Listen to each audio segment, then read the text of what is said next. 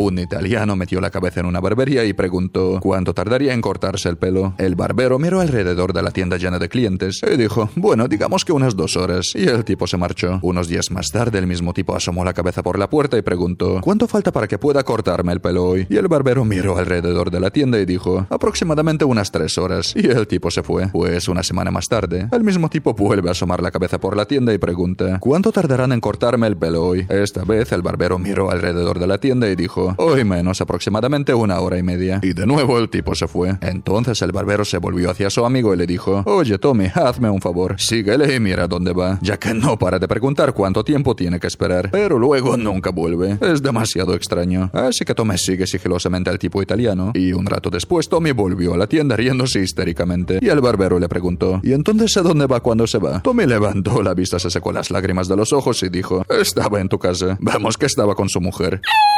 ¿Sabes lo que es un vicio de verdad? Generar dinero de forma pasiva compartiendo tu conexión a Internet. Descarga Honeygain ahora usando el link de la descripción y obtén un bono inicial de 5 dólares. ¿Cuál es la forma más ingeniosa de copiar en un examen que hayas visto? En clase de francés, teníamos que recitar un párrafo en francés durante un examen. Y antes de que empezara la clase, escribí todo mi párrafo en fonética en una pizarra situada detrás de la profesora. Y cuando llegó el momento de recitar nuestro párrafo, cada alumno se levantó y dijo su párrafo a la profesora de cara a la clase. Pero cuando me tocó a mí, simplemente me puse de pie y le leí lo que había escrito en la pizarra detrás de ella. Luego, mientras apuntaba mi nota, me dirigí despreocupadamente al frente de la clase y borré la pizarra. Además, en mi instituto, si faltabas demasiados días a clase, tenías que ir a clase los sábados para recuperarlos. Pero la escuela de los sábados era genial. Solo era media jornada y te dejaban sentarte tranquilamente a hacer lo que quisieras. Un día me di cuenta de que además podía asistir a todas las clases de los sábados para acumular un exceso de días lectivos y luego poder saltarme grandes trozos de días normales más adelante en el semestre. ¿Qué hizo sin querer tu amigo o amiga que te puso a mil por hora? Estábamos jugando al Monopoly y ella estaba tumbada de lado con el pelo suelto y las piernas de una forma que hacía que su relación pecho-cadera resultara de otro mundo. Aún así le pateé el culo, ya que los hombres de verdad no se distraen cuando juegan al Monopoly. Estábamos bromeando y él se volvió, me agarró del cuello y me estranguló ligeramente. Desde entonces no he vuelto a ser la misma. Estábamos en una cena con un grupo de sus compañeros de trabajo, gente muy simpática y estábamos sentados. Además, ella y yo éramos los mejores amigos desde que teníamos 13 años. Pues durante la cena, accidentalmente me rozó el muslo con la mano y me recorrió un escalofrío por todo el cuerpo. Creo que se dio cuenta de su efecto en mí y ahora estamos juntos y vamos a la misma universidad. Estaba en una pequeña fiesta en su casa y me encontraba solo en la cocina preparando una bebida cuando ella entró corriendo. Me contó un estúpido chiste como los de The Encontres e inmediatamente empezó a reírse a carcajadas con una enorme y estúpida sonrisa en la cara. Pasé de estar cachondo a estar enamorado. He estado mintiendo a mi mujer. Llevo ocho años casado con mi mujer y tenemos una hija de cuatro años. Las quiero mucho y no podría vivir sin ellas. Sin embargo, les he estado ocultando un gran secreto y está empezando a comerme por dentro. Pues cada pocos meses, quizá entre dos y cuatro veces al año, alquilo una habitación de hotel y le digo a mi mujer que me voy de viaje de negocios o a visitar a mi hermana o cualquier excusa creíble que se me ocurra. La cosa es que mi hija es alérgica a los cacahuetes y muchas otras cosas, lo que significa que nos hemos convertido en un estricto hogar sin cacahuetes y otras delicias de la comida basura. Así que llego a la habitación y me atiborro de todo lo que no puedo comer en casa y me pongo una película y fumo un poco de buena shit hasta quedarme dormido. Y mi dulce y hermosa familia nunca ha sospechado nada. Mi mujer siempre me saluda cariñosamente, me pregunta qué tal el viaje y me besa en los mismos labios que utilicé para mentirles y traicionarles. Y me digo a mí mismo que no volveré a hacerlo. Hasta que pasan unos meses y empiezo a sudar solo de pensar en una barrita de sneakers. Chavales, ¿cuándo os disteis cuenta de que vuestros padres no eran demasiado inteligentes? Todos los viernes mi madre va a hacer la compra. El supermercado está a una manzana de distancia y normalmente va en coche. Pues un día después de hacer la compra, decidió volver andando. Pues a la mañana siguiente, nos despierta a mí y a mi padre para decirnos que le han robado el coche. Así que viene la policía, rellenamos el papeleo y mientras tanto ella consigue un coche de alquiler. Y eso no es lo peor. Resulta que el viernes siguiente vuelve al supermercado y aparca justo al lado de su coche robado, entre comillas, un Mitsubishi Diamante color champán. Encima no es un coche, un color muy común. Entonces comenta que el coche de al lado se parece mucho al suyo que le robaron, pero no le da importancia. Unos días más tarde, la policía nos llama para informarnos de que comprobaron las cámaras de seguridad del centro comercial y que su coche sigue en el aparcamiento del supermercado donde ella lo había dejado, a una manzana de distancia. Sí, tengo muchas otras historias parecidas, pero esta es probablemente la mejor.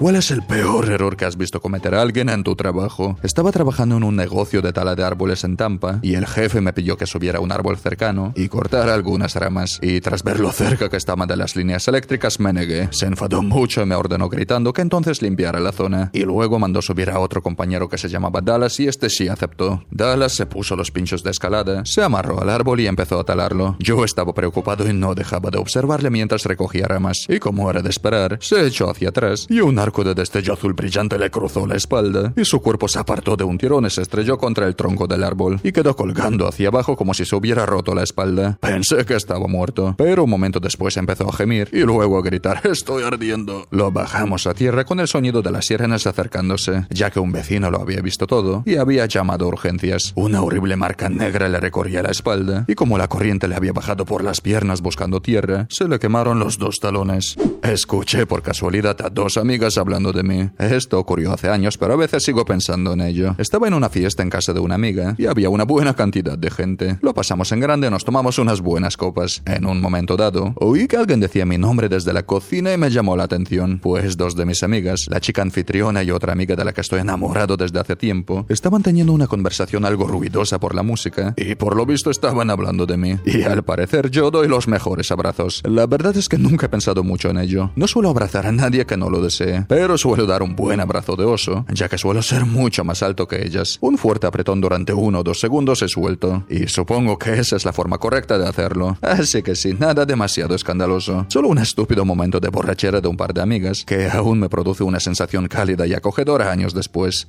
Chicas, ¿qué hizo un chico en una cita que parecía ir muy bien y que la arruinó por completo? Solía tomar un café con un chico que al principio parecía muy simpático, pero no paraba de hablar del Doctor Who, incluso después de que le dejara claro que nunca lo había visto, que no tenía ni idea de lo que estaba hablando y que no estaba interesada en verlo para averiguarlo. Vamos, tan difícil es darse cuenta de ello cuando llevamos hablando de este tema más de media hora y yo apenas he dicho nada. Bueno, pues después insistió en acompañarme a casa, incluso después de que yo le dijera que no era para tanto y que mi casa solo estaba siete minutos andando, encima en dirección contraria donde él vivía. Ni siquiera pude despedirme de él en la parada del tranvía, y después de decirle que pensaba que solo debíamos quedar como amigos, aún así me acompañó hasta la puerta de mi casa. No me parece que este chico sea muy listo.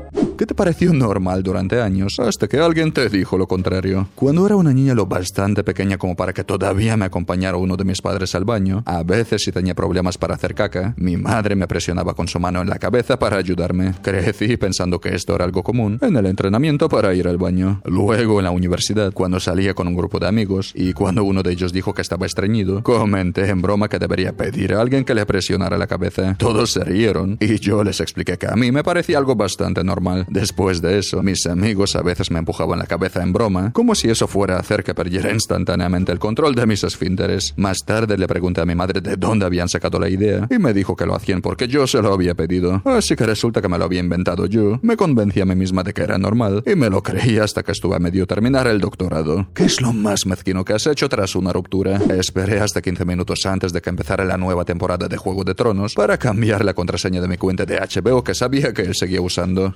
Haber esperado hasta los primeros 15 minutos del episodio. En 2010 descubrí que mi prometido había estado teniendo una aventura con nuestra vecina durante los últimos seis meses, pues dos semanas antes de la boda su padrino no lo pudo aguantar y me lo contó todo. Así que durante los últimos ocho años he estado dando a los tíos más espeluznantes el número de teléfono de mi ex en lugar del mío. Su hermana siempre me manda un mensaje con su número de teléfono cuando éste decide cambiarlo. También me envía fotos y vídeos de él perdiendo la cabeza y enfadándose cuando recibe una llamada de un tío buscando Vamos que directamente le mandan las fotos de sus nepes. Mi ex me engañó después de 12 años de relación con alguien que conoció en el trabajo y cuando su vida se torció y la compañía de embargo se presentó en mi casa como su última dirección conocida, les invité a entrar y usé su Facebook para conseguirles toda la información posible sobre mi ex y su nueva novia, que se vuelve cada vez más espeluznante cuanto más piensas en ello. Es recomendable ver el vídeo o cada comentario más de una vez para entender de qué va la cosa, cómo vemos y además cómo oímos. El hecho de que todos los que leen esto tienen tienen toda una vida por delante, y esta es probablemente la única vez que interactuaremos. O el universo siempre ha existido, o en algún momento empezó a existir. Ninguna de las dos opciones tiene sentido.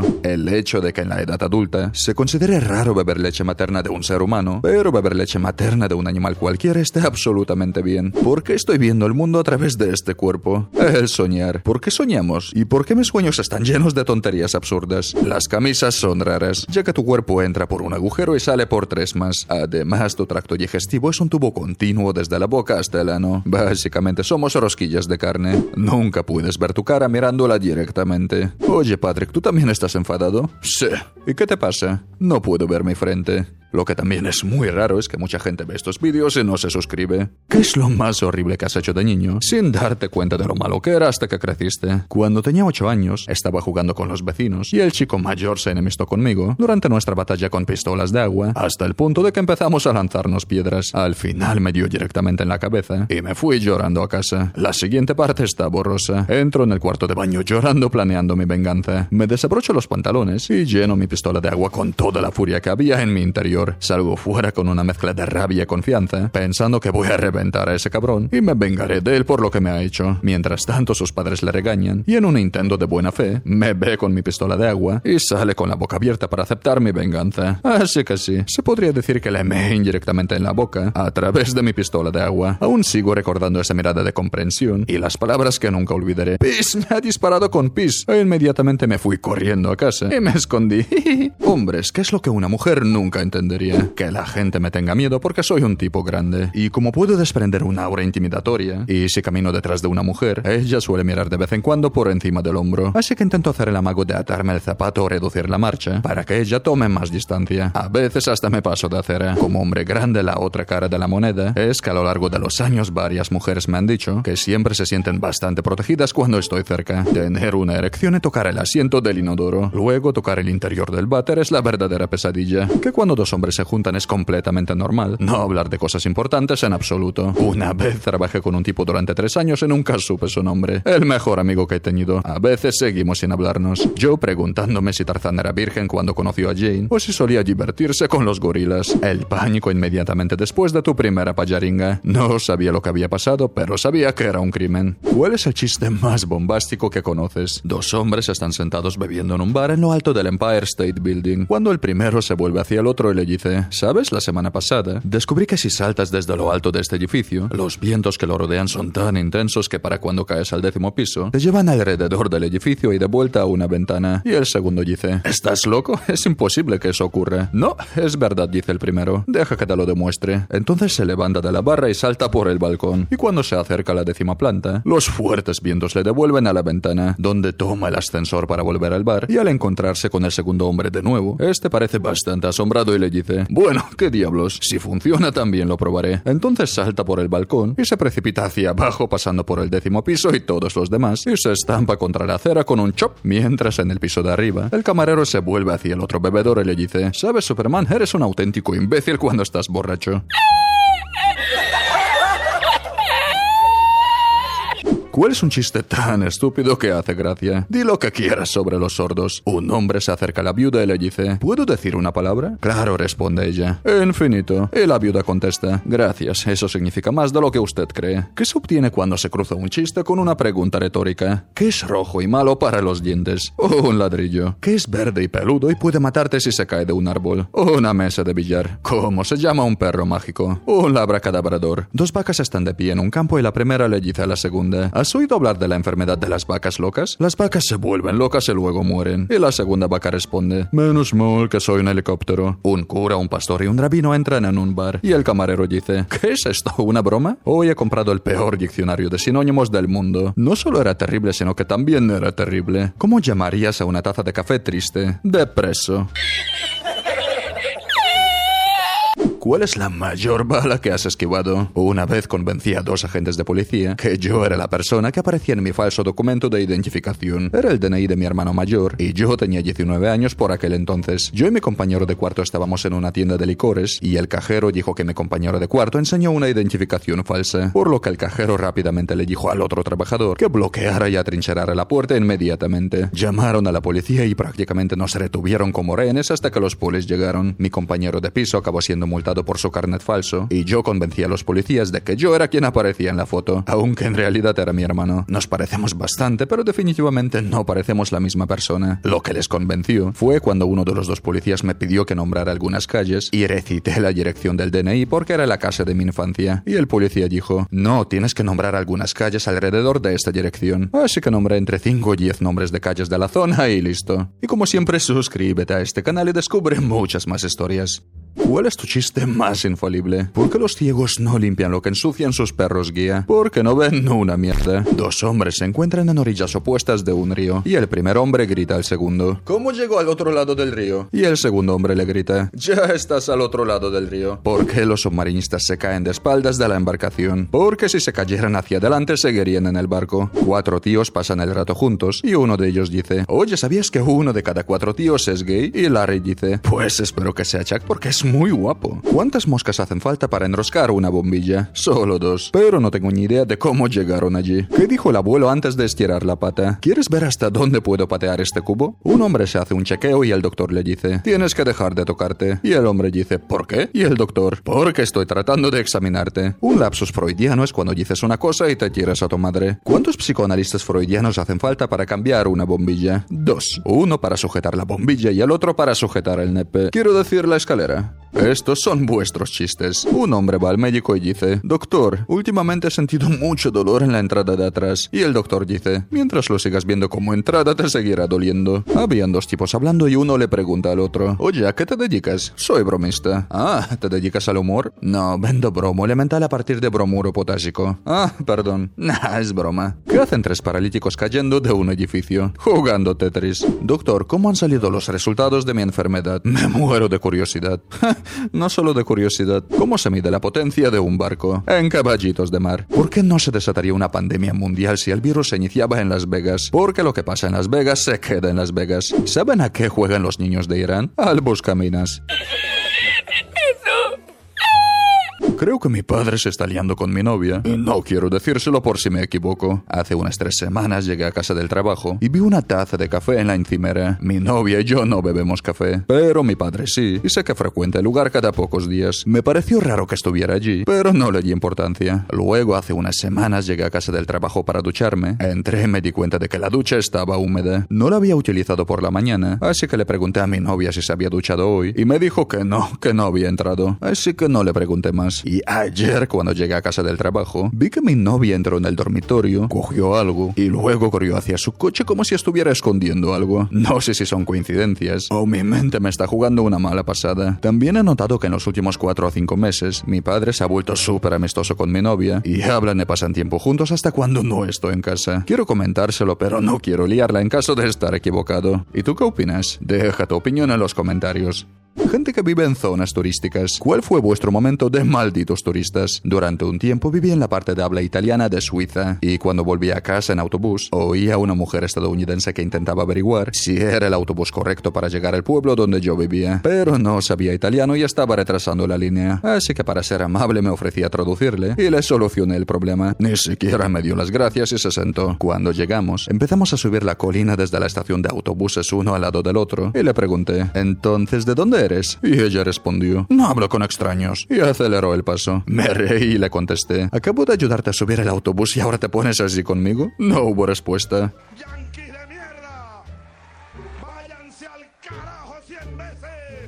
Tío, ¿no has visto suficiente no por de mazmorras como para saber que cuando una persona extraña en un pueblecito empieza a conversar contigo, significa que te va a secuestrar para llevarte a un extraño hotel que permite a excéntricos ricos europeos hacerte cositas? Tuve accidentalmente un momento de diversión con mi hermana el pasado Halloween. Esta fue una situación horrible y real de liarme con mi hermana de verdad. No voy a entrar en detalles sobre ella, lo que hicimos, su aspecto ni nada por el estilo. Solo diré que fui a una fiesta en casa de un amigo e iba disfrazado y maquillado de hombre lobo. A beber y a tomar cosas más fuertes. Un par de chicas atractivas empezaron a bailar conmigo y mi grupo de amigos y nos estábamos calentando. Las dos chicas bajaron conmigo y dos de mis amigos al sótano para tener más intimidad. Solo diré que la diversión se puso demasiado picante, pero todo el mundo lo deseaba. Llegué a casa, me desplomé y me desperté con mi madre gritándome y llorando, diciéndome que estaba enfermo y que me fuera de su casa, y que qué demonios me pasaba con todo aquello. Resulta que mi hermana le dijo que yo la había forzado. Me asusté como no entendía nada fui a ver y me di cuenta de que llevaba la misma ropa que una de las chicas con la que nos habíamos enrollado en la fiesta. Mi amiga tuvo un match en Tinder con un chico con estas exigencias. De acuerdo, esto es lo que busco en una chica. Duchas diarias y cepillado de dientes diario, pero no más de tres. Relaciones íntimas diarias sin tatuajes, sin aros en la nariz y sin gargantillas en el cuello. Nada de llevar el pelo corto y nada de pelo de color neón. Ni gordas, ni fumadoras, ni toxicómanas, ni gente sin dientes. Nada de asquerosas, nada de cuarentonas y nada de divorciadas. Ni nada de relaciones a distancia. Ni personal sanitario, ni fisioterapeutas. Ni madres solteras, ni buscadores de fortunas. Ni mujeres con mucho maquillaje. Nada de cirugía plástica nada de LGBT, nada de degenerados, nada de enviar nudes por teléfono y nada de enfermedades venéreas, BDSM, poligamia o relaciones abiertas, nada de relaciones casuales, ni bailarinas de barra, ni sugar babies, ni call girls, ni escorts, nada de batas, yoga, meditación, adictas a las redes sociales o canadienses, nada de adictas a los viajes, ni veganas o amantes de Harry Potter, ni comunistas, ni amigos masculinos, ni Disney. En serio, es hora de madurar. Nada de música rap, ni excesivamente religiosas, ni Juego de Tronos. Mejor vete a ver un documental de historia en vez de esta basura de ficción.